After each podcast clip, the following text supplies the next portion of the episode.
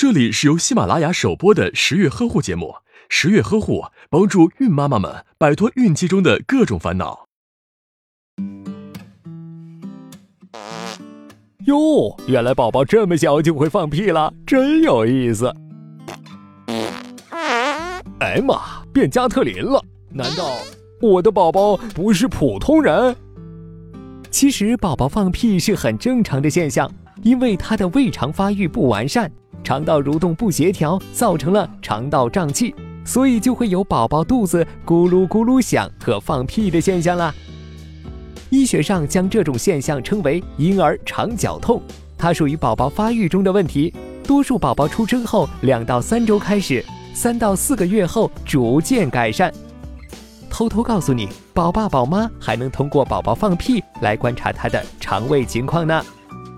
母乳喂养期间，宝妈吃了易产生气的食物，比如花生、豆类、萝卜、洋葱等，宝宝吃了母乳后就会放臭屁。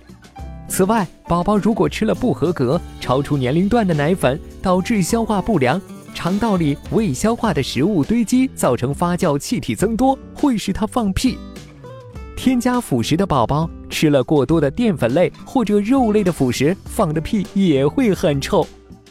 如果宝宝断断续续不停地放屁，但是没有臭味，这是因为他的胃肠道变空了之后，蠕动会因为饥饿而增加，只要及时给宝宝喂吃的就好了。